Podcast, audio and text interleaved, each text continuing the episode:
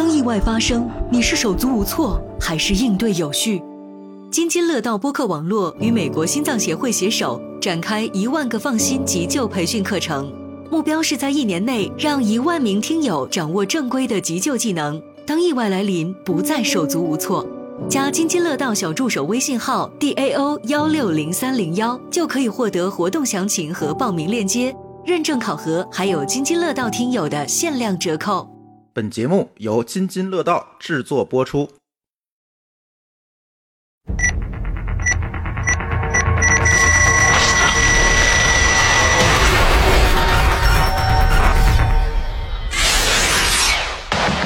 酒能不能壮俗人胆，我不敢确保。但是我知道，在临床我们用的一种药，百分之百能让小猫变老虎。酒精本身就是一级致癌物，这个事儿其实不用我讲，大家都知道。为什么会有说咱们在酒桌上仰头豪饮，然后第二天传来噩耗了，说死了两个朋友？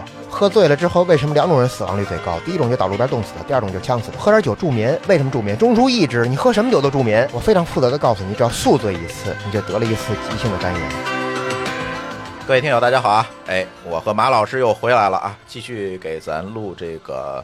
其实这个节目的名字没有想好啊，刚才我跟舒淇也争论了一下，到底叫急中生智还是叫一万个放心？因为当时想啊，这个节目啊，博客起名字，哎，四个字儿对吧？我没有强迫症，四个字儿。但是呢，我线下的跟马老师一起来做的这个培训的项目呢。又叫一万个放心，又怕大家混了，是吧？所以这名字没有想没有想好哈，先放在这儿，回头大家在评论区里给我一些建议啊。啊，总而言之，言而总之，这期节目就是跟那个中国 AHA 的这个呃主主任导师马老师一块儿来合作的项目，对吧？对，这个项目是跟好，大家好。哎，对，你看马老师迫不及待的在跟大家打就是老抢话，哎哎，你看这个人总抢话哈，上课上多了，上课上多了，这属于对我们这期节目是跟美国心脏协会中国区的培训中心一起来做的一个节目，其实主要还是想给大家普及一些急救还有健康方面的知识哈。哎，嗯，而且我们还配合了线下的活动，然后正好这个两期的线下活动已经过后了，我呢。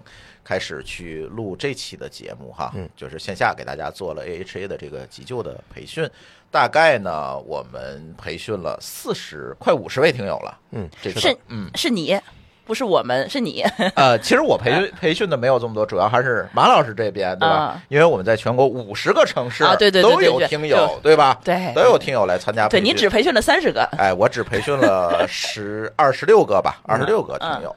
对，但是这个过程啊挺有意思，咱可以先回顾一下，一会儿我们进入今天的主题啊。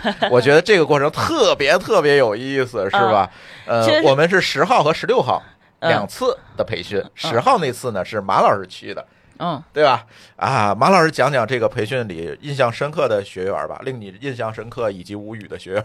嗯，无语的其实倒是没有，但印象深刻的还是蛮多的，因为有一些，比如说中年以上的学员啊，嗯，他们家里边都有老人，都有基础病，哎，其实这个是。不可面对的一个问题嘛，就是我们每个人都避免不了，避免不了都要去衰老。对，所以不管是自己还是家里的老人的话，都有这一天。嗯，就算你平常保养的很好，我想说你也会产生叫退行性病变，咱们俗称就是退化了，就是老了，就不中用了。哎，上期节目我说过一句话，我说这个天不怕地不怕，就怕钙化和硬化，尤其最怕的是粥样硬化。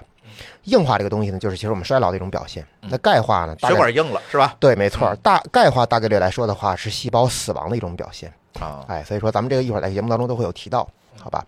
那当时有一个听友的这个家里的老人呢是八十八岁了，当时发生了这个脑出血，而且是大面积的脑干出血。那出血量的话呢没有到十毫升，因为如果超过十毫升，说实话凶多吉少。嗯。那这个老人呢，现在是经过了积极的预后的话，没有去世，仍然还健在。但是呢，也确实是，就是产生了一个我们不想去面对的一个问题，就是预后其实是只能是没有死亡，就是功能性没有了，功能性已经完全丧失了，嗯，不能不能自理了，没有一个自己的一个主观意识了，现在处于是半植物人状态，那需要二十四小时有人守候的。嗯，这个老人岁数比较大了，八十八岁了，所以我想说，其实今天我们主要探讨的话题就是什么呢？第一个发生的急症，我们怎么样来去规避？怎么样来去能够做急救？怎么样来做干预？嗯，尤其是跟咱日常生活有关系的这些急症。嗯，没错。嗯，第二个最好不发生急症，哎，对吧？预防就是如何做预防，有小问题咱们早发现。就像是之前我去北京市肿瘤医院去做培训的时候，有一个咱们那边刘铁男老师，我记得是说过一段话，他是肿瘤科的一个主任，呃，主任级的医师。咱们这个有很多的癌症啊，其实早发现早干预的话，基本预后都非常好。哎。对，嗯，但是就很少有人真正的就是，比如说定期体检这件事，好多人都很难。没错，就是很多的时候，你可能会把车险，或者说这个，比如说我们的这个爱车，是吧？哎，上过保险过度做关注了。哎，不单是上保险，保养还有长时间做养定期的养护，对吧？定时定期的养护都做，那人呢？对你自己在意多了。那没错，人的身体呢不比他重要吗？所以今天呢，我们也可以说一些比较直观的数据，嗯，对吧？让大家知道，当我们做完血检之后的话，比如说做完了，咱们在急诊里边，咱们做完了，比如血生化全套，嗯，咱们再比如说急诊或门诊里边做完了，比如说影像，嗯，哎，咱们做了一些所谓的检查 CT 啊或 MR 核磁啊，嗯，咱们看到了有哪些，比如说危险因子或垂直数据，哎，就代表了可能不太乐观的一个结果的时候，这个事儿对于你来讲就应该重视了，嗯。而且这次培训，其实我印象最深的还是我们另外一位学员，嗯，那个糖尿病那哥们儿，是吧？哦，马老师大哥讲讲那大哥，那大哥是大哥是我教的，哎，他也听咱节目，哎，咱那那大哥，我先跟他说一下他的基本情况啊，前情提要啊，嗯。这大哥咱还认识啊，就所以也是咱嘉宾。对，拿他拿出来当典型嗯，我觉得他应该不会跟我急。就我们可以上次录音他就坐马老那儿。对，我们可以公开，咱们让听友判断一下，让马老判断一下他这个做法到底对不对。哎，大哥年纪跟我差不多，呃，哎呀，我暴露了，就大概是呃呃八八三，嗯啊八零后吧，八零后这个这个年纪。对，然后呢，他现在我不知道啊，他大哥居然是有糖尿病的。嗯，他是二型，对二型糖尿病还不是这两年才有的吧？他应该是有了有了几年，了确诊了大概有三年吧，我记得。对，三年。然后呢，我们跟这大哥只要一出去吃饭，大哥就必须得喝酒，没人陪他喝，他就自己喝。对，有人陪他喝，他就开始来劲儿。嗯，就是一瓶不够来两瓶，两瓶不够再来两瓶，就是那种。嗯。然后呢，抽烟，在那天上课是九个小时吧。动不动中间中间休息五分钟，哎，休息五分钟，出去抽烟还得那个拉帮结伙的，有人跟我一块抽嘛，咱一块儿啊，一个人一个人抽不好意思，嗯，就是这种。对，然后吃的是不是也不是很健康？上次带你去吃那什么干锅牛蛙，干锅牛蛙，嗯，对吧？嗯，然后反正我没见过他忌口，没有，嗯，没有。而且他其实也不算胖，也不算瘦，我觉得算是一个比较正常的中等人的身材。但他以前胖，他以前胖，他是因为吃二甲双胍。哦，他治糖尿病的这个药导致他现在瘦下来了，这不是他主观的，我要减肥瘦下来的。哦，所以那个他现在也有控制，也有也有跟我说了也有控制。呃，之前我不认识他啊，就我看见他现在就长这样，嗯，但还行，就是稍微有点肚子，但是我觉得也算是中年男人正常的肚子，也不是那种特别特别胖，对，不是特别特特别可怕的那种那种干瘦或者干胖。嗯，然后他哦，我才知道他原来糖尿病还不是。很严，不是很轻，让他在服药。嗯，但是你说他又不忌口，但是他还有喝酒。嗯，然后那天他说了一句让我觉得特别可怕的话，就是他觉得长期服西药，呃，怕身体对西药产生什么耐药性，对身体不好，就把西药给停了，去吃中药调理。嗯嗯，糖尿病哎，二型糖尿病哎。嗯。然后他担心，就是这个东西好像会遗传他儿子，是吧？嗯，他爸爸啊，对他，他爸爸是也有糖尿病，好像是今年比他晚查出来几年，他先查出来，他爸爸后查出来。家族史嘛，啊，这算遗传吗？我觉得他他爸爸比他得的还晚。二型糖尿病遗传的概率大概百分之三十，如果说双方都有的话，大概率是百分之五十到六十。嗯，一型大概是百分之五。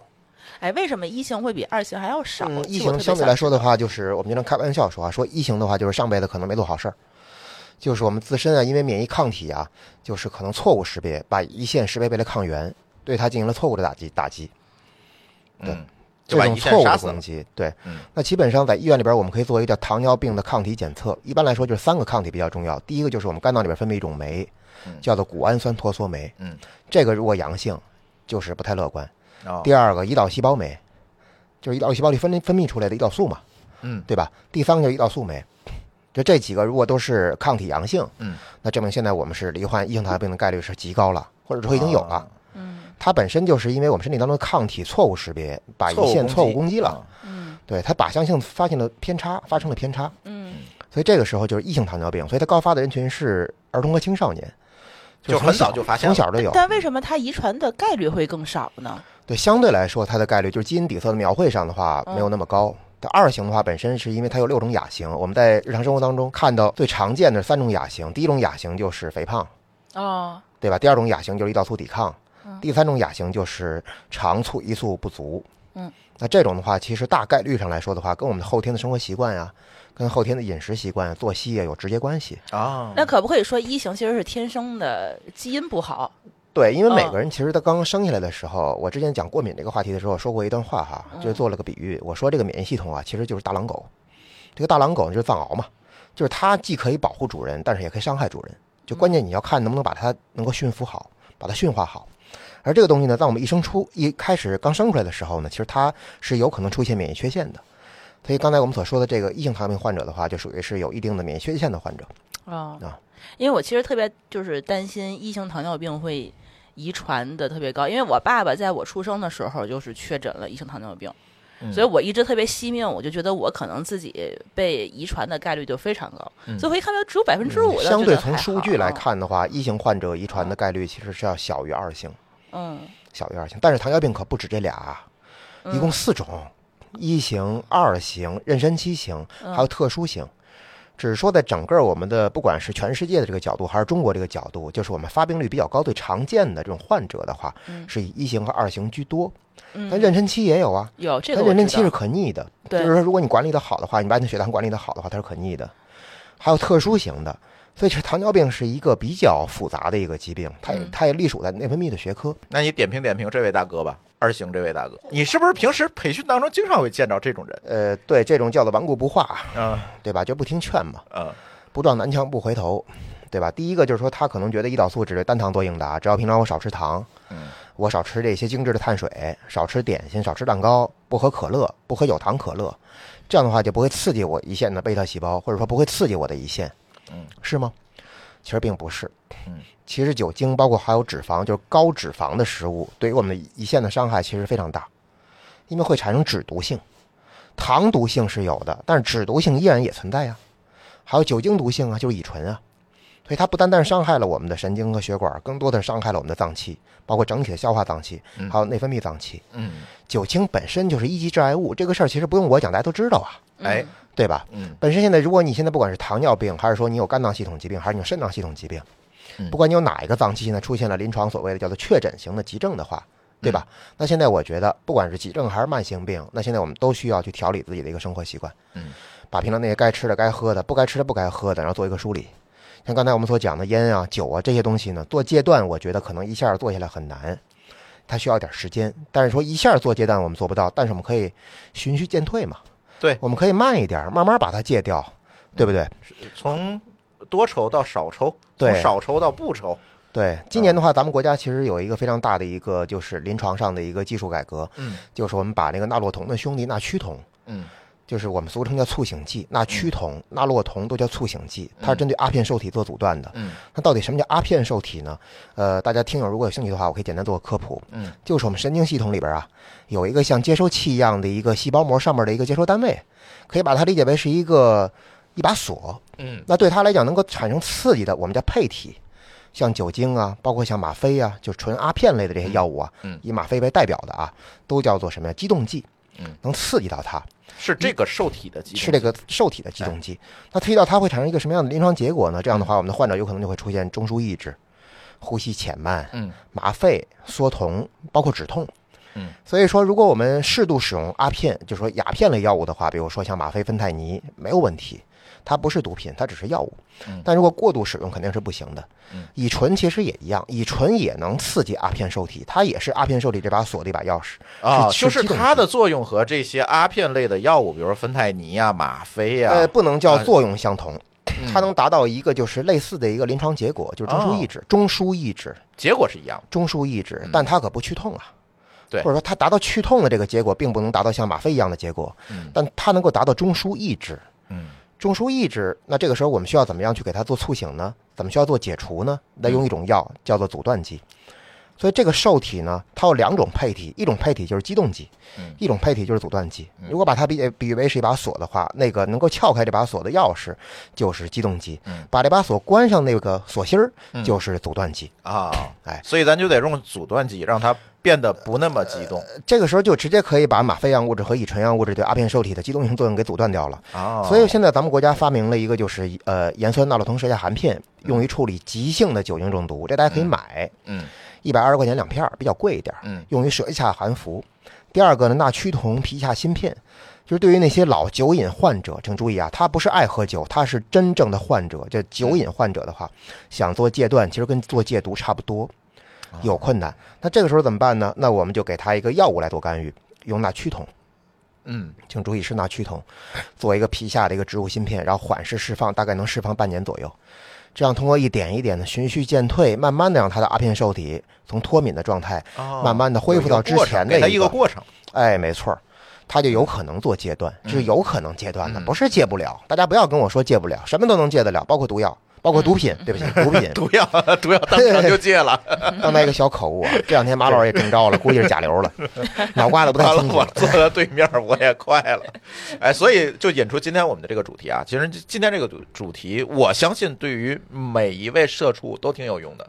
就是每年到年底，我跟你说，原先我上班时候自己创业还好是吧？嗯。自己说说，每年上班的时候，这每年到了年底。就这各种年会啊，你还不仅是自己公司的年会啊啊，对对啊，你合作伙伴的年会，请你去不去？对吧？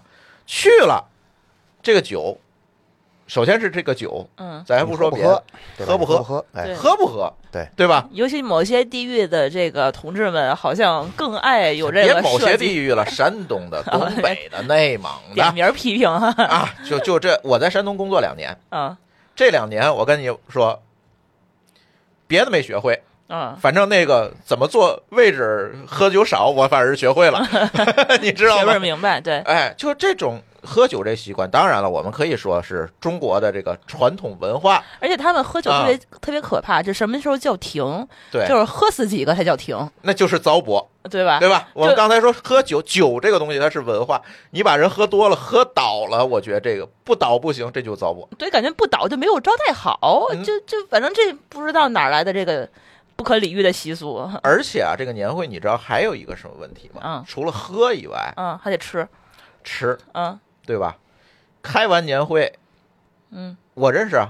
开完年会回家，东北的哦，冻死了是吧？冻死了，喝太多了，喝多了冻死了。他们还有的是那个把自己喝多了，然后那个吐呕吐物把自己抢到气管上，然后这都是喝酒的副作用嘛？那是吧？误吸了，包括就这个饮食，嗯，饮食的这个问题。你每逢过年，你不得胖几斤？咱录过这节目，对吧？每逢佳节胖三斤，也快到元旦放假了，是吧？如果他有一些基础基础病，嗯，是吧？高血压也好，高血脂也好，嗯嗯，是吧？嗯，哎，再加上年会中个奖，嗯，发个绩效，一激动啊，吃一顿去，哎，一激动，这个心梗的问题，嗯，脑心脑血管的问题就都会出来，嗯，所以这期节目我觉得很有实用价值，对，是吧？嗯，要跟马老师聊聊什么？年会年会逃命攻略，对，喝酒生存指南。有的时候这个酒避免不了，嗯，但是这个酒你怎么样？但是咱不说怎么逃酒，这不是医疗问题，这是一个社交问题，对吧？嗯。但是这个酒，当你逃不了或者逃不过的时候，你应该怎么去最大情况下避免对身体的一个对伤害？对，咱都说酒精是一类致癌物，当你避不开这个一类致癌物的时候。对，我们怎么办？嗯，是吧？首先，我想跟大家先探讨一个话题哈，嗯叫做非阻塞性心梗，在英文当中呢叫米纳卡，嗯，叫米纳卡，嗯，叫非阻塞性心梗。它的名字虽然说听起来挺 Q 的，嗯，但是这个问题的话可不 Q，不容小视。我们知道阻塞性心梗，咱大家阻塞性心梗了嘛？主要就是主要指的是我们的冠状动脉堵塞。对。冠状动脉狭窄、内膜增厚，或者说斑块破裂，导致血小板应激，形成了这种所谓的闭塞，或者说是完全堵死，嗯然后心肌供血不足，发生急性梗死，嗯。对吧？但现在我说的是跟他的冠脉堵塞没有直接关系，非阻塞型的。嗯。那这种呢，主要是以冠脉痉挛为主，嗯。冠脉痉挛哦，包括还有没有堵，但是它抽了，对，包括还有像应激性的心脏病，比如说因为我情绪过于激动，嗯，大家都知道，其实我们少小酌呀，就是说少喝两口的时候啊。还达不到中枢抑制的作用，反而是会亢奋。啊，对你发现了吗？就有的人喝两口酒之后的话，话密了，话密了。咱们中国人俗称叫酒壮怂人胆。哎，这块呢，我再引申出另外一个药来，希望大家能下一期呢愿意听我的节目。嗯，酒能不能壮怂人胆，我不敢确保。嗯，但是我知道在临床我们用的一种药，百分之百能让小猫变老虎，能够把内心的这种所谓的嗜血感和暴力感帮你催化出来，叫做麻黄碱。所以这个东西在我就是冰毒的一个呃冰毒的一个基础底物原料，但是它是脱氧麻黄碱，嗯，它是冰毒的真正的原料，或者我们叫安非他命。麻黄碱的话还是一个底物，嗯，这个话题呢我们画个圈儿，嗯，咱们下一次有机会可以再探讨，好吧？就这个东西在日常生活当中，你不要认为说你接触不到，你可能会跟我说，我手把公民这玩意儿我能接触到吗？感冒药里不就有吗？你你看一下，朱峰就把这个答案给 揭晓了。很多感冒药里其实都会添加麻黄碱。啊，不止感冒药，其实还有很多药里也会添加一些。嗯，好吧，咱们这个话题呢，可以下一期再说。刚才我们继续刚才的话题，就是说乙醇啊，小喝是有可能引起亢奋的，对吧？说这个话蜜啊，但是你还会想一个问题，就是当你亢奋的时候，其实你的交感神经是兴奋的。那交感神经是兴奋的，它有可能会引起我们的血压升高，心率引起血管收缩，引起心率的加快。而这个时候呢，是有可能导致两个问题。第一个问题就刚才我所说的冠脉痉挛。冠脉的这个小开口啊，大家不要认为它很宽，冠脉的开口大概就是零点二到零点七毫米，两毫米到七毫米。注意啊，我说的是冠状动脉的内径开口，嗯，越往下穿行，它这个内径就越窄。嗯，现在我说的是最粗的地方，冠状动脉没有你想的那么粗。嗯，好吧，很多的喜欢健身的朋友说了，你看我这肱二头肌这肱动脉多老粗啊！嗯，尤其脂肪减到一定一定程度的时候，他会觉得他血管很明显，是吧？哎，对，你看这血管多老粗，嗯，你看我这颈动脉多老粗，哎，冠状动脉跟他比不了，那就是个弟弟，是头个丝儿啊。因为你心脏才多大，对吧？没错，它很细的。嗯，但是说它虽然这么细，只占我们体整个身体结构体重大概是百分之零点五，嗯，但它却能够占据我们耗氧量大概能超过百分之四到百分之五。哦。它的耗氧量其实非常大，所以当它发生问题的时候，不管是完全闭塞、物理性闭塞，比如说因为一些杂质，刚才我们说了，还是因为它因为变得抽搐了、痉挛了，嗯，都会导致我们的心肌缺血，而这个时候就会发生所谓的心梗。所以现在我提醒诸位听友，就当我们去这个仰头豪饮的时候，这个时候首先第一个，你的身体是处于是一个亢奋的状态，而且年底了，我们也高兴嘛，嗯，终于一年忙到头了。这个时候有可能一些中老年患者，或者说是中老年的这些疑似患者，就是你自己认为你好了呢。所以我们叫疑似患者，我也不是说你是患者，对吧？那样不礼貌。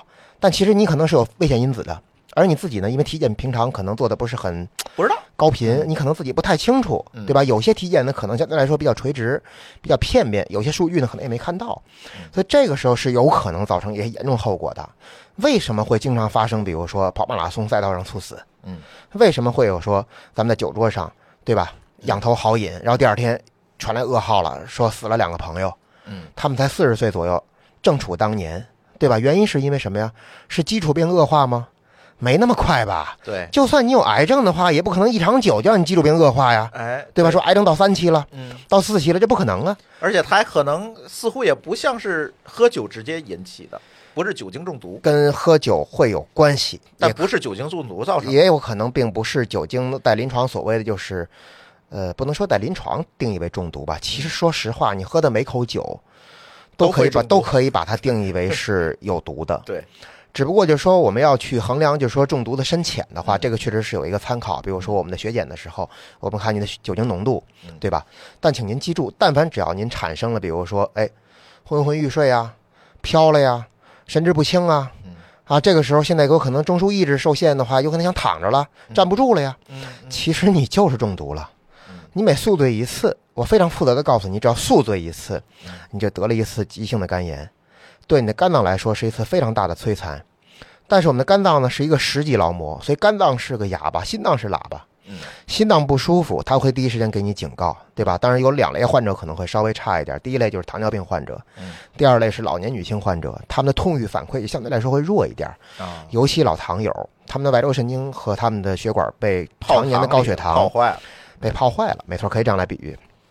但是呢，肝脏确实是一个实际劳模，对吧？有的说我们右下右下侧疼，说膈肌右下侧疼，有可能是我们的胆囊的问题，胆管排石啊、胆囊炎、胆囊穿孔都有可能，对吧？一般来说，肝脏的话，不到一些危重症、重疾、急症的话，不会有极其明显的突发的这种的痛感的症状，少，相对比例较小，不是没有，是比例较小，但不代表对你没有伤害啊。对呀，所以现在我们想说的是，为什么他们死掉了？最大的问题发生的叫心源性猝死，SCD（Sudden Cardiac Death）。嗯，而造成心源性猝死的一个主因，百分之八十的患者都是因为我们的心肌缺血。而这种心肌缺血呢，要给他一个条件是急性的，是急性突发的心肌缺血。而这个心肌缺血，你会说了，平常我去做了体检，对吧？甚至我做了彩超，甚至我做了冠脉 CTA，嗯，我就差一冠脉造影没做了。我筛查了冠心病的危险因子，医生跟我说了，我的冠脉是有狭窄，到了百分之五十五或六十，但是其实还行，也不用做支架，没给我做支架的医嘱，也没堵死，也没堵死啊，对吧？一般来说，超过百分之七十才建议，也不是超过七十都做，咱实话说，对吧？那为什么他就死了呢？那这里边刚才我已经说过了，因为冠脉的开口本本身就比较窄。第二个呢，你虽然现在里边的中央硬化的这个斑块没破，或者说本身内膜增厚也没把它堵死，但是架不住现在你因为过度亢奋引起了心肌抽心肌抽筋儿啊，嗯，心脏也能抽筋儿，嗯，对吧？我特别怕的就是心脏上面的那个小血管，就是冠状动脉抽筋儿，咱们简称冠脉痉挛，对吧？让他痉挛的原因就太复杂了，其中有一个我个人觉得就跟现在我们过于亢奋，让交感神经过于兴奋。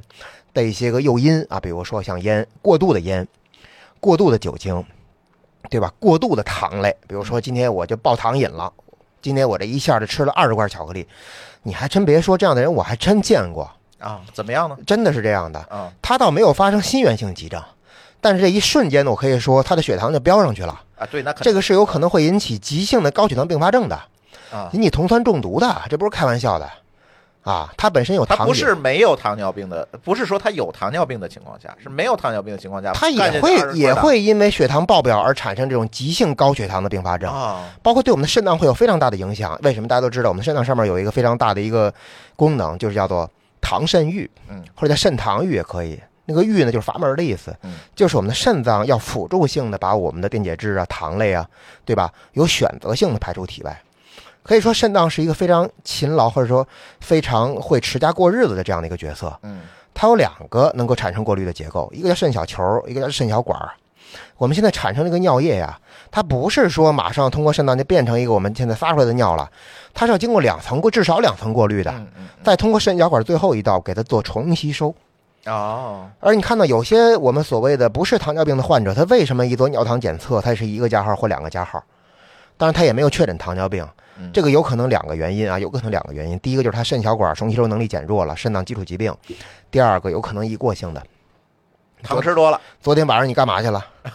或者说你中午你干嘛去了？对吧？你是不是今天中午你确实太过于放纵自己了，而导致出现这种一过性的尿糖？这是有可能的哦。虽然说这个呢，跟我们刚才说这个酒精比起来的话呢，可能略显危重症的这种概率会稍微低一点嗯。但是我想说，让大家能够保持一个相对平和的心情。然后能够有一个相对来说正常的食物和饮品选择，其实是应该现在我们放到日常里去的。嗯，大家知道现在是二零二三年，对吧？不是一九八零年。对。为什么咱们国家发生糖尿病的概率从百分之不到十，甚至百分之不到五，飙升到了二零二二年最新的数据百分之十二点八以上？吃的好了，这叫确诊糖尿病，你知道吗？是全球世界第一名，稳居世界金牌。这块金牌，我跟你讲，我不想得。那天津的话，是不是金牌中的这个佼佼者呀？天津那大哥就是为了我们的工这个金牌又做了贡献的一个人吗？我觉得天津的话不应该那个全国的发病率就是最高吗？全国肥胖发病率最高的，因为天津早点做的确实是太诱人了呀。所以我们这感觉又是这个 引引领全世界了哈。对，但是您就知道，就是说我们尤其发生二型糖糖尿病的患者是数量非常大的。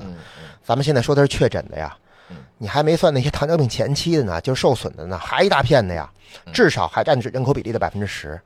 加在一块超过百分之二十了，太可怕了，这是一个非常可怕的事情，对吧？对，非常可怕的数据啊。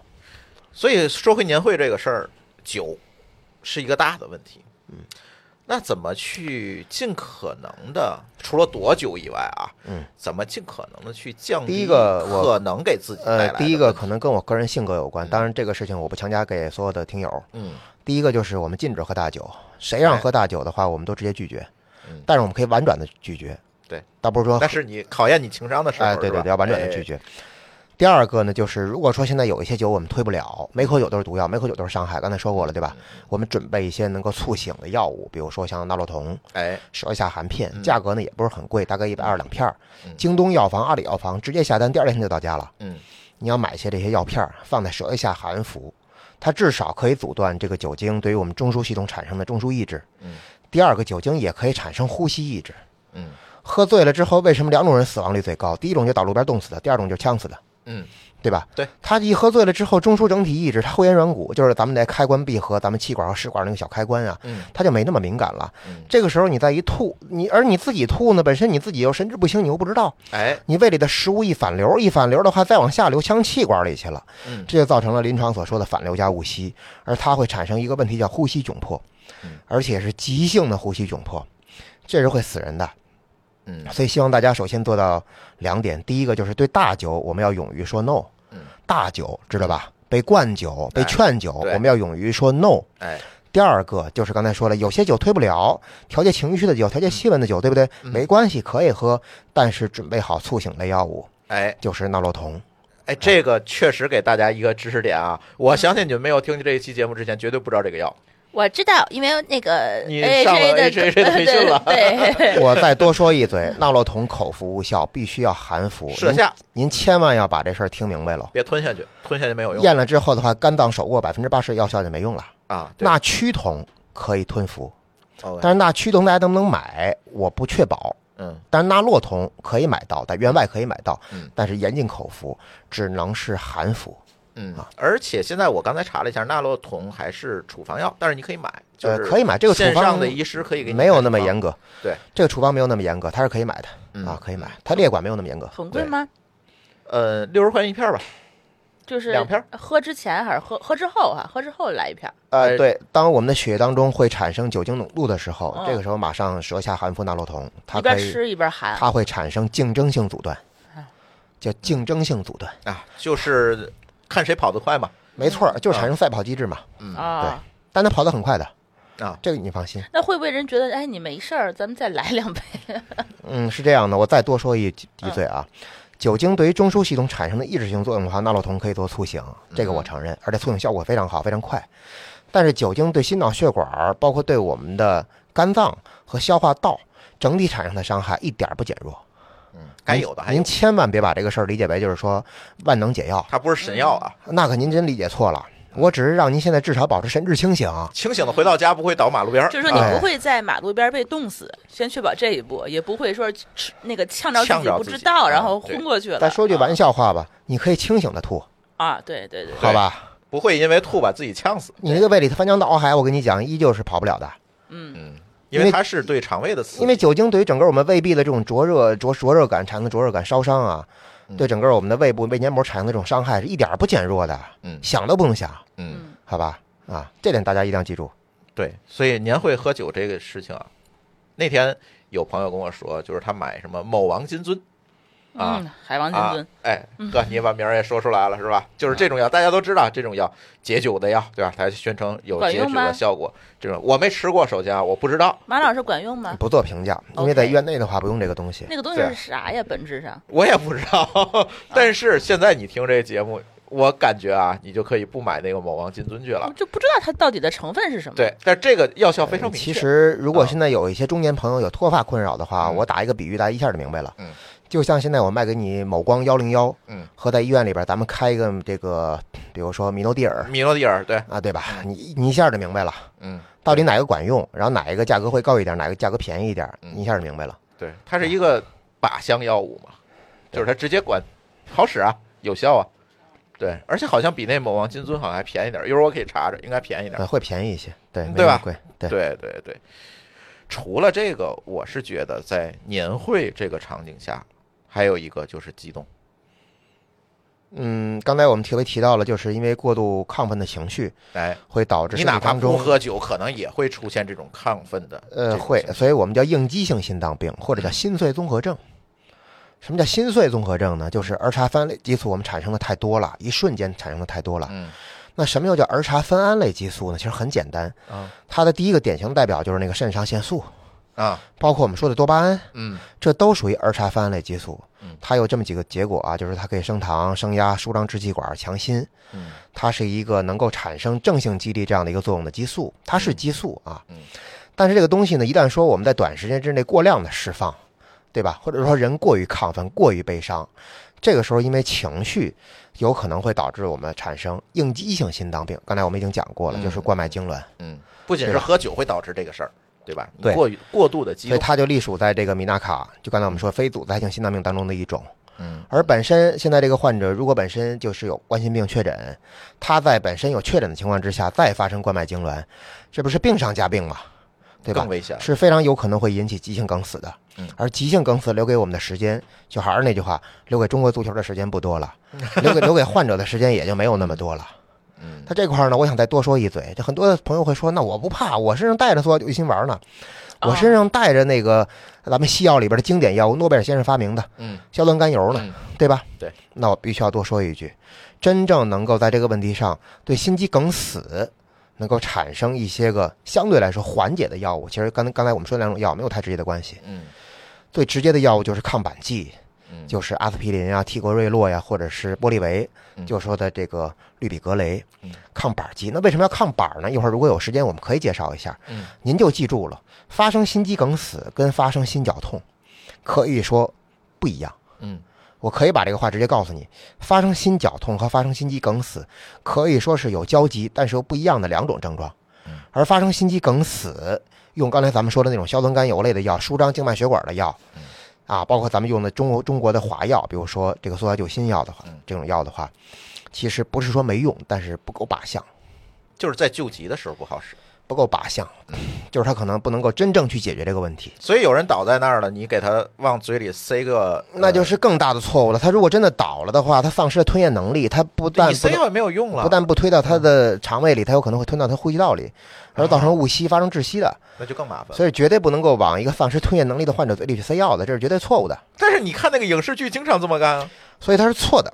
嗯，他是百分之百错的，一定要确保现在患者具备吞咽能力，嗯，才能给他嘴里边放药片儿。嗯，他如果丧失了吞咽能力的话，是不能给他放药的。而这个时候，其实往往预示着可能进入到了下一个阶段，第二个节点，就是他丧失了反射，甚至丧失了呼吸，丧失了脉搏，对吧？这个时候可能我们要用另外一套技术来干预，就是 CPR-AD 了。嗯，而我希望大家能够正好是 把刚才我们说那个话题把它学透啊，哈，哎，能够在患者发生骤停之前，发生心搏骤停之前，悬崖勒马控制住。嗯，发生骤停的情况，就算不死也得舍半条命。为什么呢？因为愈后会很不可控。嗯，愈后很不可控。嗯，咱们的心肌啊，就像我们的肱二头肌是一样的。当发生严重的缺血缺氧的时候，就会产生大量的凝固性坏死。而这种凝固性坏死呢，又有可能会导致发生肌溶灶。嗯，我们很多喜欢练健身的同学都会说：“说我这横横纹肌溶解了。”嗯，我撒酱油尿了。嗯，小便茶色。嗯，骨骼肌疼痛是吧？这个还不是最危险的，最危险的是你的心肌也会溶解的，而它是有可能在缺血缺氧的情况之下发生。刚才我说了，凝固性坏死，同时发生肌溶解，而且心肌是不可再生的。呃，心肌目前来看的话，目前医疗手段是不可再生的，但是干细胞手段呢，在研发这一块的领域，但这个事儿呢还没有被普及。对，所以大家记住，神经细胞和心肌细胞这两个细胞是不可能再生的。嗯，但是呢，它们也比较特殊，就是它们也很难罹患癌症。对，因为它没有办法大量复制嘛，癌症是大量复制嘛，所以没有说人在心肌上长个瘤子之类的，没有心癌嘛，嗯，没有心癌，但是会有一些血管那种血管瘤，血管那肿瘤，对，但是它不是癌，因为它没有上皮鳞状细胞，因为癌症会长在上皮鳞状细胞当中，它会滋生，而心肌是横纹肌细胞，而神经系统的神经细胞，所以它不具备这个特点，啊，这是它好的地儿，但是你不能光看好的呀，你得看它脆弱的一面，脆弱的一面就是它死了就没了。对，嗯，对，它不可再生，不可复制，对，叫中裂细胞。什么叫中裂呀？终极分裂，裂变到极致了。那天它就已经裂变完了，裂变到极致了，就不可能再去长新发了，没有新增，嗯啊，只有存量。它坏了就坏了，没错。嗯，所以大家一定要养护好自己的心脏，嗯，好吧。所以现在马上临近过年，刚才咱们说那个话题再回回去啊。第一个就是说大酒不喝，嗯。第二个小酒可以喝，但是要准备好促醒类药物，哎。第三个呢，我个人建议我们可以准备一些牛奶。如果你对乳乳糖不过敏的话，如果你牛奶不过敏的话，嗯，咱们适度喝一些牛奶，因为牛奶的话会在胃里边形成一个胃黏膜。那这就是在吃饭之前，对饭前先喝下去，喝点牛奶，然后再喝酒。第二个呢，能不喝白酒呢？不喝白酒，能喝啤酒喝啤酒，能喝点度数更低的，比如说像咱们所说的鸡尾酒，哎，对吧？像 Rio，哎，但是鸡尾酒也有那个烈性的，呃，也有烈性的，就是但是那种果酒，酒精浓度越低的。调和酒。相对来说伤害会越小，哎，酒精浓度越高，伤害成正比越大，哎，所以白酒也要喝那个度数低的，比如说牛二之类的，别喝那个牛二还低啊，牛二我感觉不低了，牛二不低了，六十五度，牛二没有没有低的吗？有低的那就不是牛二了。啊，这是另外一回事了。暴露我不喝白酒。我我跟你讲，这事儿是什么呢？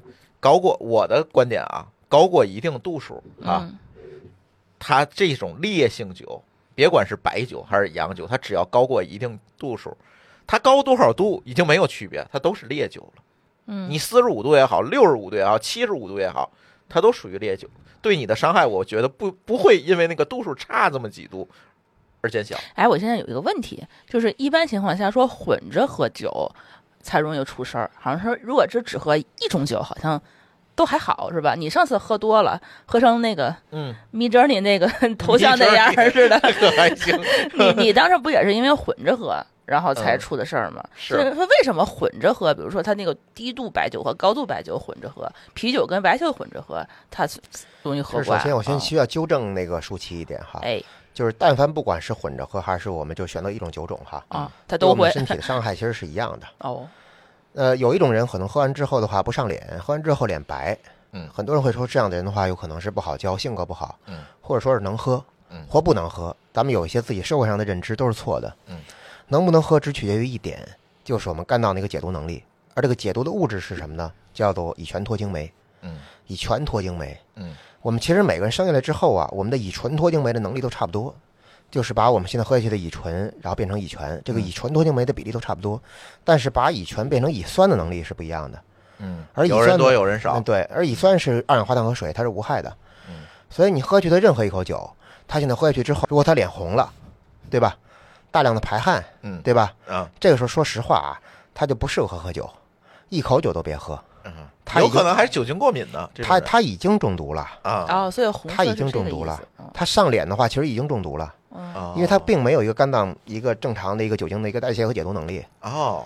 而如果现在喝酒喝完之后脸白不是很红，没有串皮到我们的毛细血管的话，这样的人其实说实话就是有些酒量哦，但是也并不意味着他现在喝下去的这个酒对他的肝脏没有伤害。嗯嗯，每口酒对肝脏都会产生伤害，而且这个伤害呢像破了的玻璃一样是没法愈合的。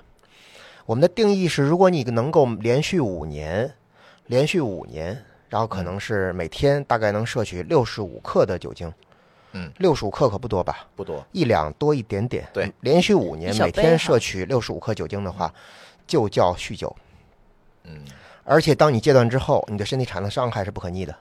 那就是一天一零一两酒就叫酗酒了。连续五年以上，连续五年以上，每天喝一两，你哪怕第六年戒了。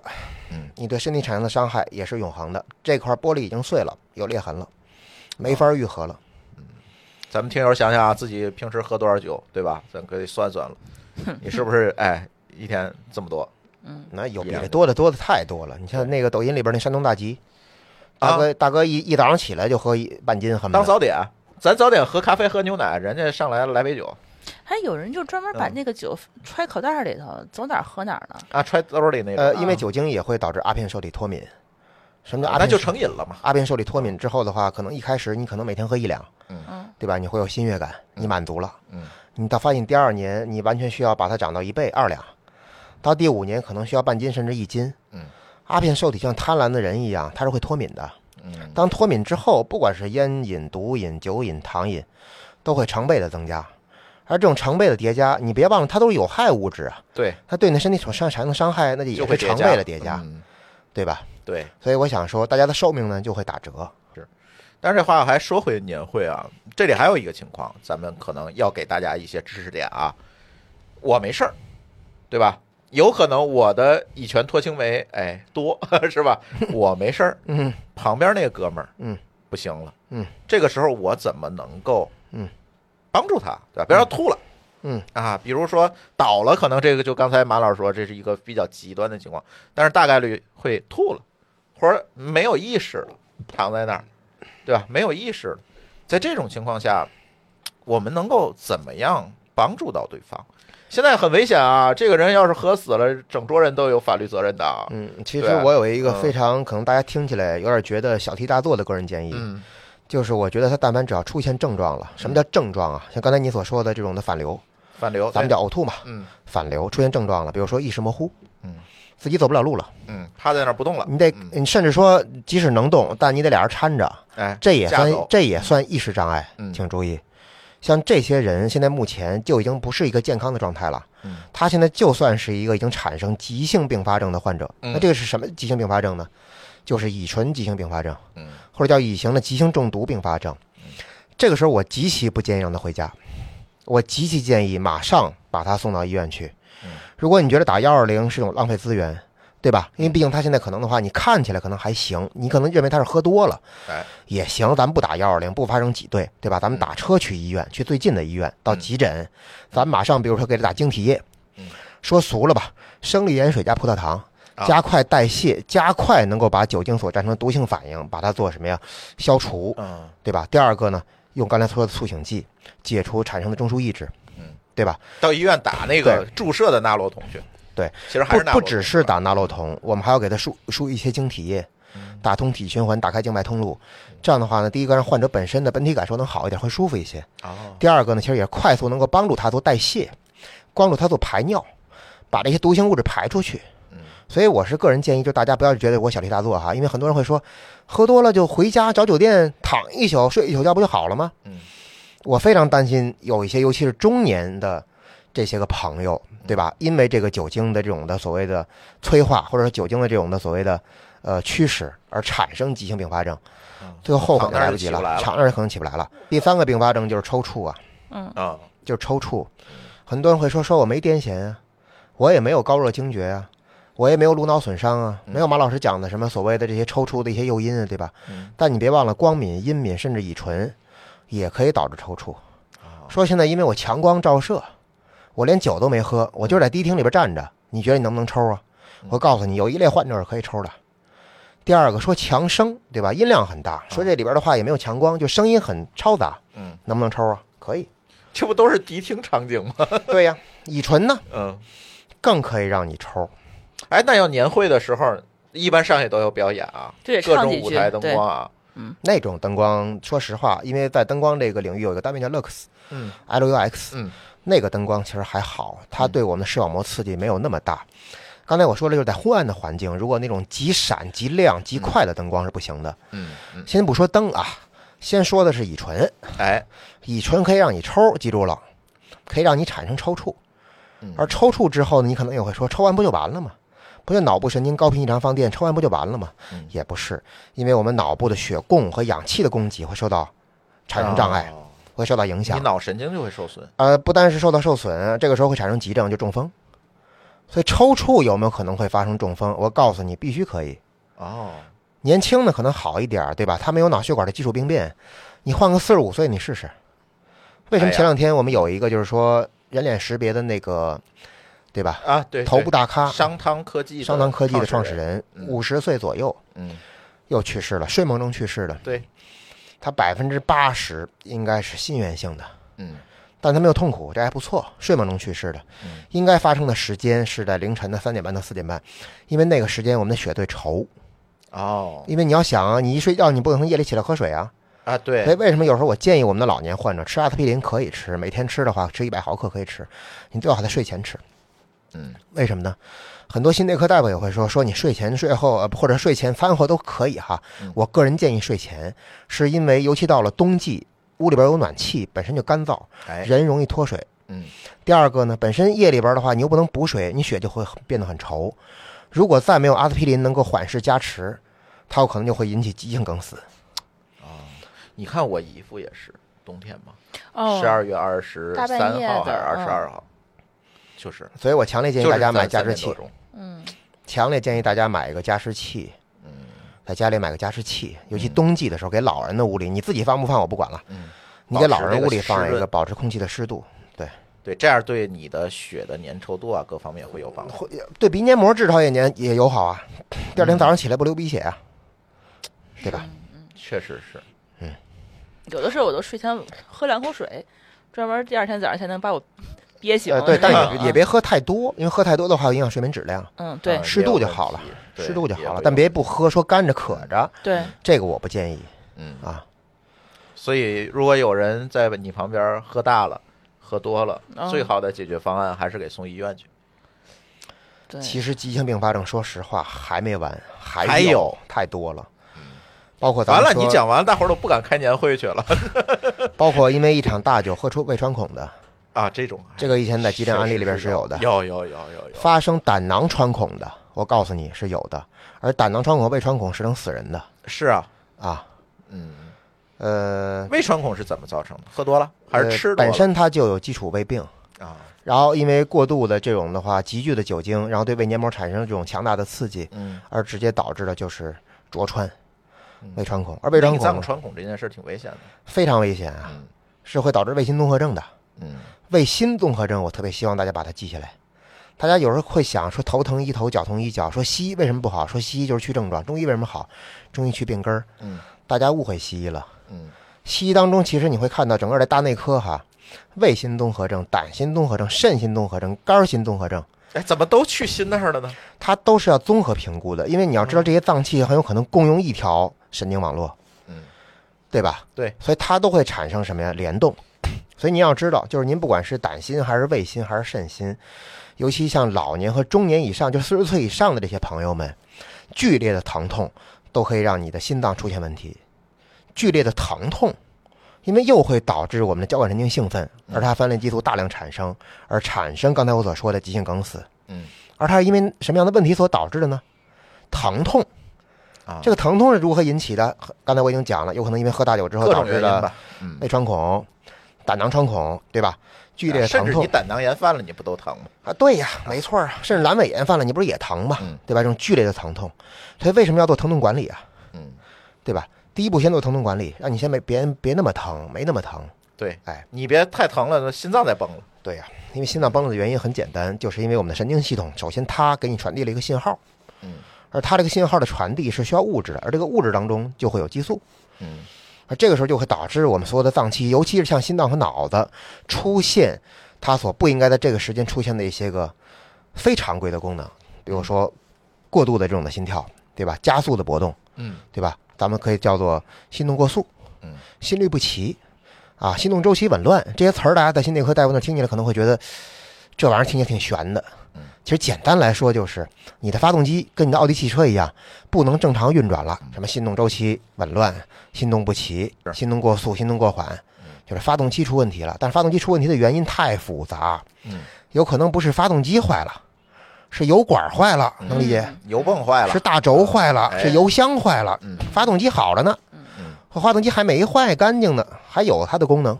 对，大家一定不要认为说我现在就是胃疼，我离心脏远着呢，我死不了。那你可想多了，尤其岁数大的。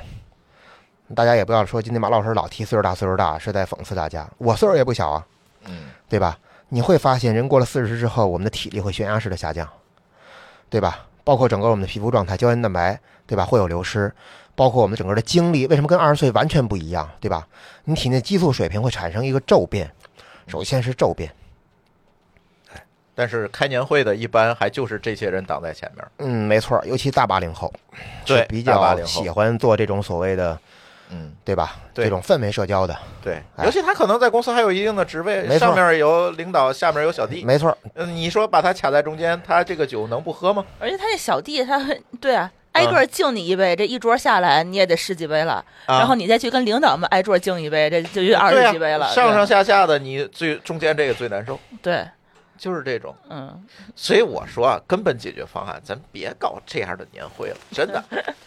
嗯，是不是？嗯，就感觉，哎呀，我不知道国外情况怎么样，国内这个年会。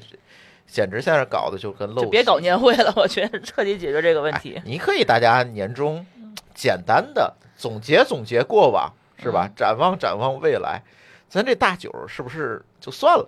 哎，还有就很多人就是说，你喝酒之前是不是应该先吃点东西啊？不能空腹喝。刚才像我们所说的喝牛奶，包括让胃里边有点食物，就是你避免这个胃胃黏膜被刺激嘛，不然它直接接触酒精嘛。对，它里边有石糜嘛。说俗了就是把它打个底。啊，像你做化妆一样，对吧？我们打个打底霜，嗯，对，打个底是可以的，但是无法缓解酒精对我们的消化系统产生的伤害，嗯，无法缓解，因为它会马上进入到我们的幽门，然后进入我们的小肠，对吧？然后同时，刚才我也说了，对肝脏的伤害就不用讲了，对吧？肾脏伤害、肝脏伤害就不用讲了。为什么很多糖尿病患者我是建议要戒酒的？不是要少饮，是要戒断。这是俩事儿，明白吗？是因为刚才我说了一种二型糖尿病的分类和亚型，叫肠促胰素不足。大家知道我们的胰腺是很辛苦的，为什么呢？是因为胰腺本身它分泌两种激素，一种叫贝塔激素，就是我们俗称的胰岛素。对。第二种呢是阿尔法激素，就是胰高血糖素。嗯。但你别忘了，能升糖的激素就跟阿尔法激素相同功能的激素啊，挺多的。肾上腺素、甲状腺素都有升糖功能。但是能够降糖的，起到像快递员一样功能的这样的激素，唯独只有贝塔激素、胰岛素。它一个降糖激素要应对千军万马，明白吧？对，这就是一人打好几个，这就是赵子龙，嗯，对吧？对，一个人打一万个，但他很累，那怎么办？他得有个小弟吧？嗯，他得收个小弟吧？小弟是谁呀？只能找另外一个脏器，就是小肠。小肠里面会有一种激素叫什么？肠促胰素。啊，所以如果平常你经常虐待自己的小肠，虐待自己的消化道，嗯，啊，不不去注重管理自己的消化系统的话。消化健康的话，我个人觉得你罹患二型糖尿病的几率依旧很高。你有了二型，你还去操磨你自己的小肠，那你就等于雪上加霜。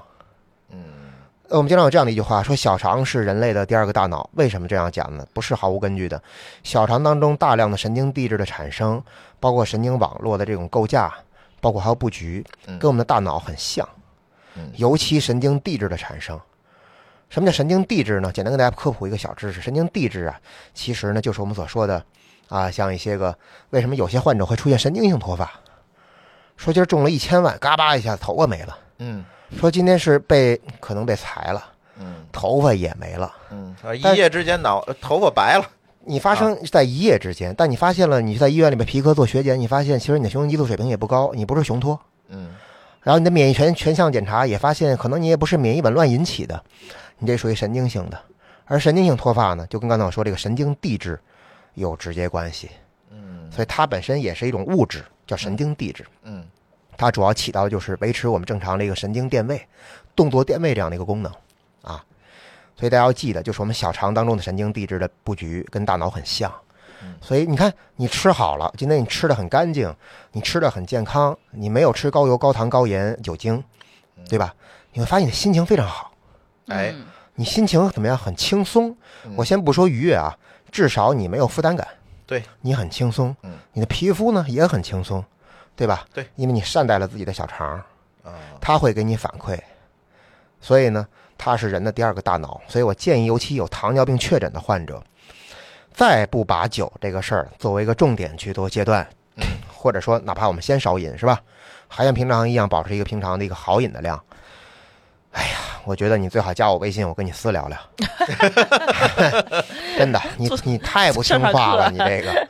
我是觉得，就反正辽年会，你看又延展到这么多疾病，这更映射到一个什么事儿，你知道吗？就是人是一整体。嗯。你不是这顿酒怎么怎么样，是在于你长期这顿酒。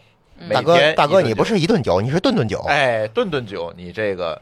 年会时候啊，咱喝大了倒在那儿。你看刚才马老师说纳洛酮也好，对吧？我送急诊也好，他这一过性的你还好解决。你要天天的这一两来酒，我觉得就是后面这些问题就会都会出来。哎，现在好多老年人还家里头会囤一点红酒，比如说我妈妈，她会觉得红酒助眠，然后呢，但是它也是酒精啊。我有一个特别好的姐妹是红酒的酒商，而且特别有名的一个法国红酒的酒商，我们关系特别好，长得还特漂亮。嗯，我相信现在我说的这段，她听起来的话会骂我的。嗯，她恨死我呀。嗯，红酒一样的，一样，没区别，呃，没有任何区别。她说红酒里边那点花青素啊，我承认有点花青素。抗氧化啊，是吧？是维 C 能不能抗氧化？你直接吃维 C 不好了吗？对吧？它效果更好啊！而且红酒里边那花青素，咱说实话，它那个含量微乎其微。你想达到真正抗自由基、抗氧化的结果，你得喝多少啊？对，就有那么一句比喻啊，说我吃虾皮补钙，我说可以吃。你吃多少？我说你一天照着两个脸盆吃吧。它含量低，它收益比差呀，对不对？所以不要拿这个偷换概念。所以说我们喝点酒助眠，为什么助眠？中枢抑制，你喝什么酒都助眠。嗯，你喝二锅头更助眠，酒精含量高，明白吗？所以我建议大家这一年说咱们到年底说稍微的放纵一下，稍微的 open 一下，我都特别支持。嗯，喝点 real，当然我不给 real 做广告啊。嗯嗯，喝点这个偏甜的，而且还是木糖醇的，酒精含量很低的鸡尾酒，开心一下可以。您别动不动就二锅头上桌，我一看就特别有压力。说实话。嗯嗯。我是不给面子的。是真。我今天可以把这话搁在这儿。广大听说，如果以后有机会跟马老师一块吃个饭，我真的特别开心，而且我买单。但你要跟我喝酒啊，我起身就走。嗯，一点不给面子的，真的起身就走。我不喝酒。酒的问题确实是。嗯嗯。行，我一会儿把他那个红酒这段专门截出来给我妈听。阿姨如果想助眠，其实办法特别多。我我这样说两个小的建议吧。好，好吧。嗯。第一个呢，就是我感觉褪黑素啊，嗯，就是包括像我自己吃了一些国外的品牌，我不说哪国家的，这样不好。嗯。国外的某些品牌，它完全是一个就是呃保健品类的褪黑素。嗯。它不是院内的一个药物啊，我不太建议使用安定类药物，像苯二氮卓类的药，很多人会吃地西泮。啊，包括像吃三唑仑，嗯，啊，包括吃米达唑仑、艾司唑仑，我不太建议，除非你有严重失眠，嗯，医生根据你的目前的症状给你开了医嘱，说开了艾司唑仑，让你回家吃，嗯，那你听听话，你吃，我不做评价，嗯，但你要说现在我就是因为我焦虑，对吧？嗯，然后现在可能每天就是因为孩子老闹，或者说因为跟老公关系可能对你吵架了，我就是因为抑郁，我先不建议吃那些东西呢。而且你这是处方药啊，对，你也获得。我建议你就稍微给他用一点点的褪黑素，同时呢，点一点，比如说这个香薰啊，然后放一段助眠的音乐，这个特别有帮助，放松你的交感神经，把你的副交感神经，就是我们俗称的迷走神经啊，让它的张力能变得大一点。你要记住，我们身体的神经系统呢，简单来说就是两套系统，一套踩油门的，咱们简称统称叫交感神经系统，第二套呢刹车的。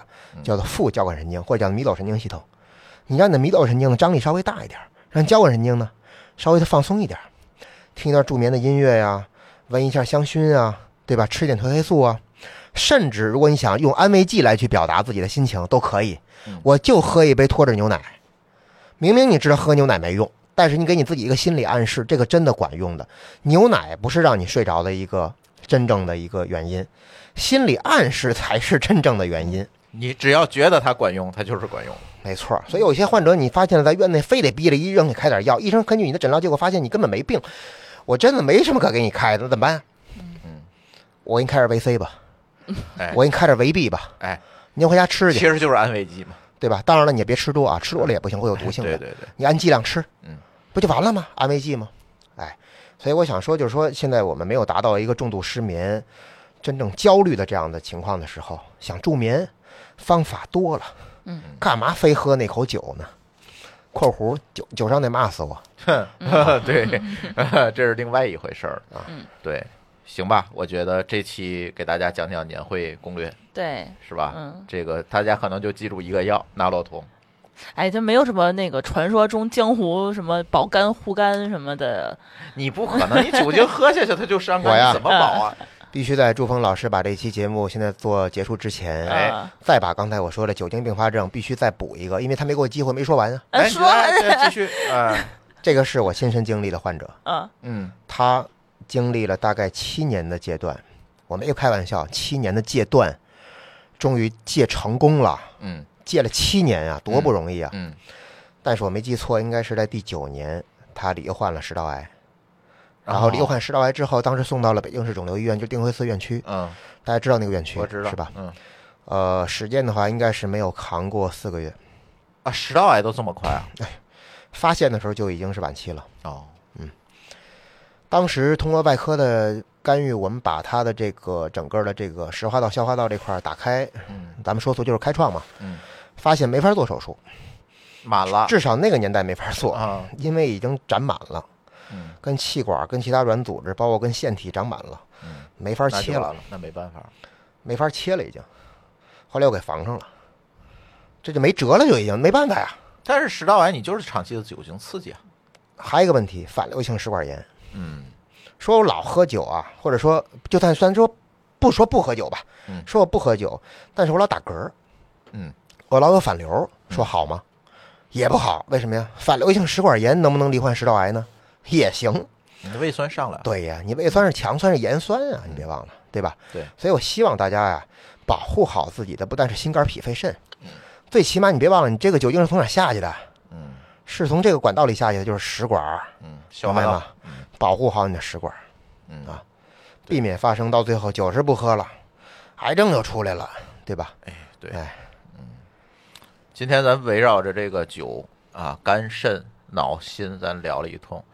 后面大家想听哪个器官，可以在我们评论区里 给马老师留言啊。可以，可以，对吧？其实可能很多酒做，其实咱后面想聊酒酒做的这个行业哈。嗯。啊，不是做酒的，是酒做，就是像程序员啊。啊，就是咱这个群体啊。嗯。这个除了这些问题，咱这个聊了这么多期，什么肺栓塞，对吧？这个呃心脏系统的问题，可能很多人更容易出问题是什么？胃。嗯。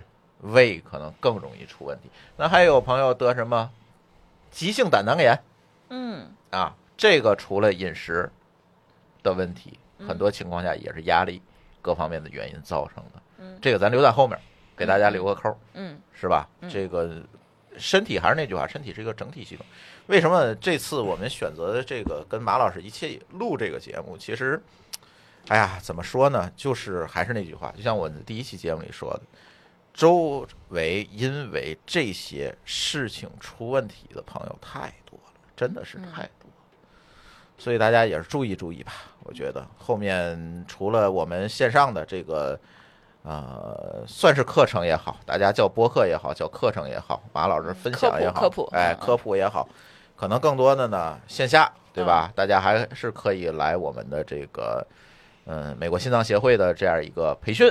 来跟我们一起来学这方面的知识，当然这些知识可能更多的不是今天我们科普的这些东西，呃，更多的是应急啊、救命的这这些东西。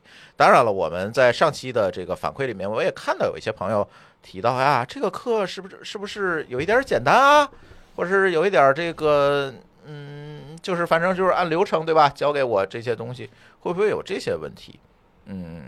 啊，这个问题我我我想让马老师这在这次的这个节目里可以给大家可以说一下，可以简单说一下为什么这个。院外急救的这些知识、这些课程啊，我又花的这个好几百块钱，我考一个证，为什么我感觉好像又没有学到什么？就是很多人来，我来解释一下，哎，就是我们在全国开课之后，每次都会做一个客户反馈，嗯，然后由我们专业的客服人员呢，然后做一个客户反馈的收集，然后每次我都会看，嗯，那很欣慰的是，每次北京站呢，就是我自己讲课呢，会有很多学员给我点赞，说马老师讲的很专业，风趣幽默，嗯，是吧？知识量大，一百二十页的书讲成一千两百页，自己夸自己，哎。呃，是因为这样啊。第一个就是说，我们讲每种疾病背后的原理，讲每种操作技能背后的原理啊，这个本身是超纲的。嗯，就像说现在说发动机，对吧？嗯，发动机到底它是一个什么样的原理，能够驱使汽车跑起来？说实话，这个我不是汽车专家，你让我讲明白是不可能的，我还真讲不明白。嗯，但你说有没有驾照呢？哎，有。我是二十年老驾龄了，我零三年的本儿，对吧？但是，在马老师课上呢，我为为了让大家，呃，在门诊医生或者说在急诊医生那个地方，他没有时间，也没有机会就给你讲了一些病理和药理的分析呢。今天通过培训，我给你讲啊，是希望大家能够增加你的知识储备，嗯，去了解为什么我们这样去做底层原理。一个呢是怎么去做，第二个呢是为什么这样去做，嗯，就是知其所以然。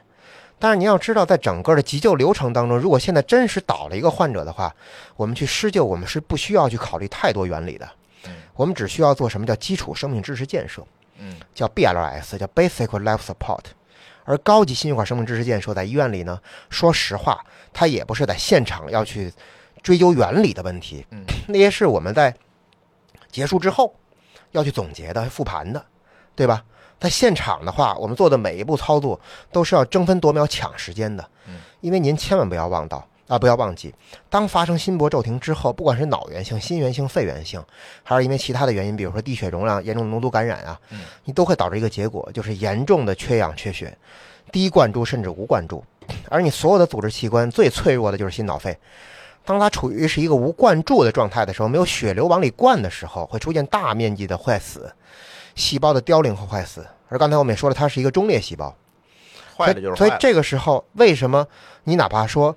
哪怕误诊了，说这个人有可能都不需要做按压，我就给他摁了。为什么在我们培训当中，我都可以说行，我默许了这个容错率。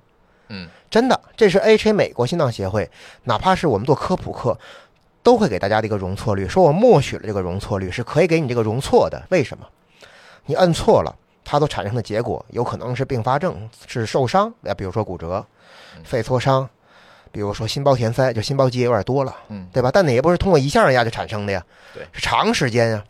但如果他需要你没做呢，嗯，人就没了，他会直接就跟这个世界天人两隔了，对，人没了，对吗？嗯，所以从这个收益比来考虑，做了就比不做强。当然，我们在课程上会告诉你，我们尽可能减少这种误诊，就是反射、呼吸、脉搏的评估，教助你用这些办法去确认患者到底需要做 CPR 满足适应症，还是不需要，就是满足适应是满足禁忌症。嗯。但是因为有些，比如说像杭州站呀，比如说像江苏站呀，因为那边的朋友呢，其实我特别的认可，而且我特别的喜欢。因为南方人跟北方人最大的区别就是南方人很细腻，嗯，他很喜欢去钻研这件事情背后的原理和它的底层逻辑，对吧？嗯，所以当时我们南方的学员学完之后，可能觉得，哎呀，这个课老师可能就是按照视频里的节奏，把技能串讲给我了，让我照着视频边看边练，练了技能。但是没有给我讲背后的原理，不像北京马老师，讲那么老细，对吧？其实这个老师没有做错什么，他只希望你当面对有人真正出现意外需要帮助的时候，你能够快速果断的条件反射一样的去知道你该做什么。嗯，就像我经常给北京的学员说一句话，我说我们去教 AED 要做加法，为什么？跟 AED 有关的话题，马老师可以讲一天，讲十个小时，就讲 AED，讲一天。举个例子，使用流程。可除颤或不可除颤的条件，嗯，心电监护怎么评估可除颤或不可除颤？嗯，AD 的使用参数，比如放电能量、放电速度、电极贴棒的位置、电极贴能不能摘？为什么不能摘？不能摘的理由是什么？嗯，OK，电极贴背后那片胶，它又是什么材料做的呀？嗯，哦，原来是水凝胶，遇热就蒸发，遇冷还就结结冰。哎，为什么水做的呢？我什么都能给你讲，但是我想问问你，限量针倒一个，你用得上吗？你用得上的是我第二句话，真正施救做减法就九个字儿：听他说，跟他做，听指挥。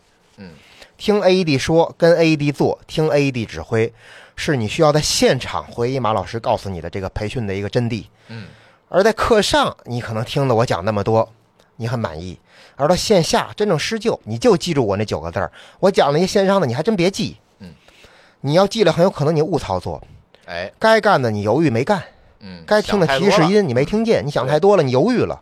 对，要果断，要快速。对，所以为什么我们做医务培训？咱说实话啊，我也轻松，我也没那么累。为什么呀？第一，医务人员我不用讲原理，都比我懂。哎，对吧？啊，当然也不能说都比我懂。嗨，大家反正能博弈。这个人永远不忘了标榜自己，是吧？但是我想说，医务培训不讲原理的原因，是因为大家原理都懂了一点儿。对，注重实操，能救活患者就行了。嗯，说那么多没用的干啥？啊，但是呢，我也是很尊重我们南方同学的这个想探求原理的诉求。嗯，所以未来我跟朱峰老师呢，开这个线上而且是免费的这种课程。哎，就是我们把这个每个技能背后的原理，就是为什么这么整，为什么这么去干预，给你讲明白喽。哎，让你既知其然又知其所以然。对，这是一个挺好的补充。比如说你学完了我们线下的这个课程，你回线上来听原理。嗯，对，对吧？因为我们这个 AHA 的这个急救培训，其实我觉得最重要的一点啊，是什么？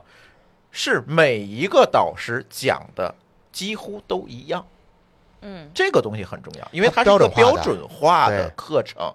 对，你学完了，你一定能够掌握一个救人的技能。对，肯定能掌握。而且，别管杭州教的、上海教的、天津教的、北京教的，你拿过来，大家换个个再去复训，你发现他做的事情都是一样。这是最重要的，是保证有人倒在那儿，每一个人上来都能接手去给你干，对吧？你知道你自己摁两分钟，你肯定要轮换。另外一个人学过的人上来跟你做动作是完全一样的，嗯，这是最重要的，不是在于让你知道背后这么多的东西，背后这么多东西，咱线上来。呃，当然可以，如果有兴趣知道的同学，我其实特别鼓励，我而且我特喜欢，哎。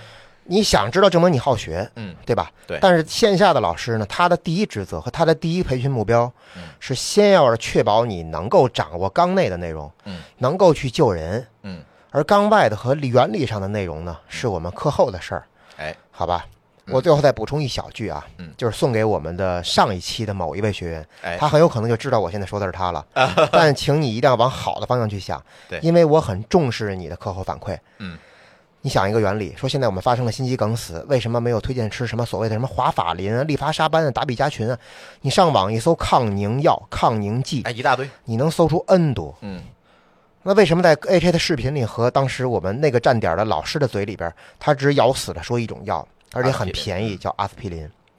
那如果从马老师的嘴里边，可能你会听到哦，原来阿司匹林是一个抗板剂，也叫非甾类抗炎药。除了能够挽救心肌梗死、抗栓的这个作用之外呢，还能够比如说痛经了、牙疼了、关节疼了，吃也好使。说就发烧了、头疼吃也好使，还能退热，对吧？啊，我还能告诉你为什么华法林跟达比加群跟它又不一样，因为那是抗凝，不是抗板儿。所以你要知道，血凝只是个结果，但是真正产生的机制呢，既有血小板的原因，也可能有凝血因子的原因。嗯，而什么样的情况我们要吃抗板，什么要吃抗凝？这个可能讲起来就怎么样？复杂了。对呀，你想太多了。当时你就，但是你想，你把我这段如果都想完，你错过了最好的窗口期，没给他吃这个你应该当机立断给他吃的抗板剂，也就是阿司匹林的话，有可能这个时间窗就错过去了。对，所以那个老师没给你讲，虽然他没给你讲，但他给你咬死了。你甭说那么多，你就给我吃阿司匹林，嗯，很有可能你就把他给救活了。你看，他到底谁又是一个好的老师呢？嗯，我想说都是好老师。但是用在什么场景就不一定了。对，所以讲原理，我还是那句话，是在什么场景？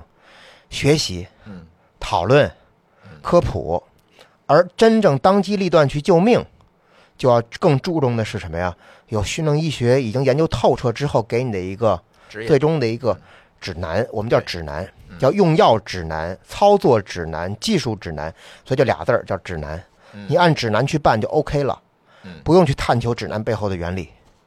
对，尤其作为非务医务人员，对讲蛮难的，太多讲太多，确实是真蛮难的。你全把这个东西理解全了，把整个系统性东西理解全。当然，就从下一期开始，我会开线上课，我会着重把这个想了解原理的小伙伴的这个需求给你做一个百分之二百的满足。哎，我就给你讲透了。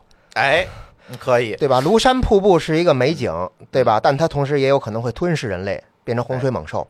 凝血瀑布呢，也一样，既能救你的命止血，但它有可能要你的命。哎。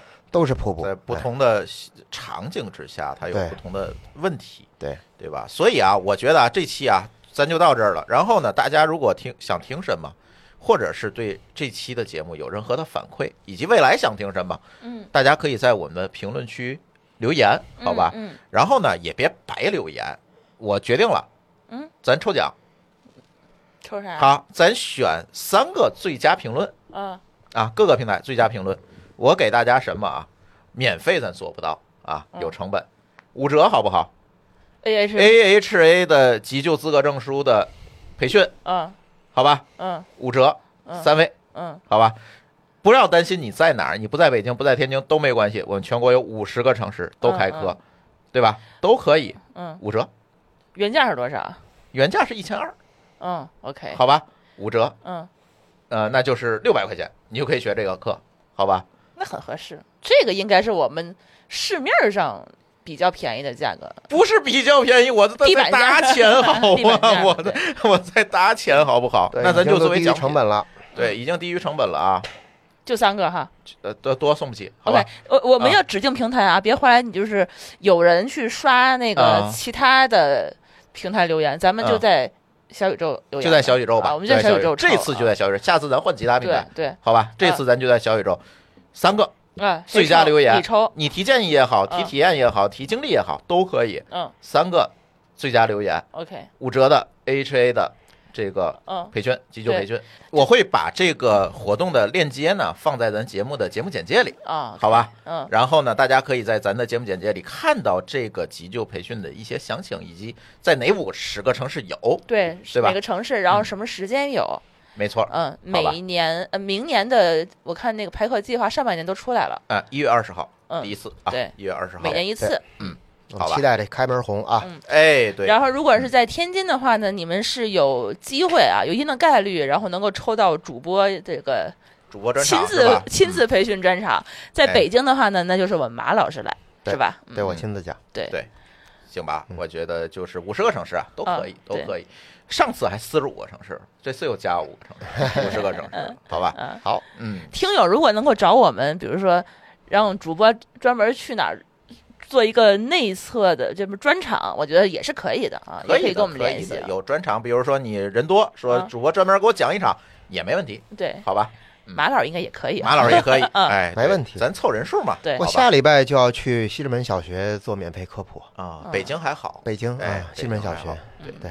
行。那我们这期节目呢，就先跟大家聊到这里啊！大家想听什么其他的，给我们留言，好吧？嗯，好的，好。呃，也可以加我们 AHA 的这个科普群，然后我们马老师也在群里头。对对啊，有问题的话呢，其实我们也可以群内讨论。对对，加小助手的微信 d a o 幺六零三零幺 d a o 幺六零三零幺，然后呢，小助手给你拉到群里。嗯，好吧。好嘞，好，那就这样，我们这期就录到这，感谢大家的收听，我们下期节目再见，拜拜，拜拜。感谢您收听本期节目。本期播客节目由津津乐道制作播出。您也可以在我们的官网 d a o 点 f m 找到我们的更多内容作品。如果您喜欢我们的节目，欢迎在微信、微博、朋友圈等社交媒体转发分享。您的分享对我们而言十分重要。如果您希望与我们互动，可以关注我们的微信公众号“津津乐道播客”，天津的津，欢乐的乐，道路的道。在关注后按提示操作即可加入我们的听友社群。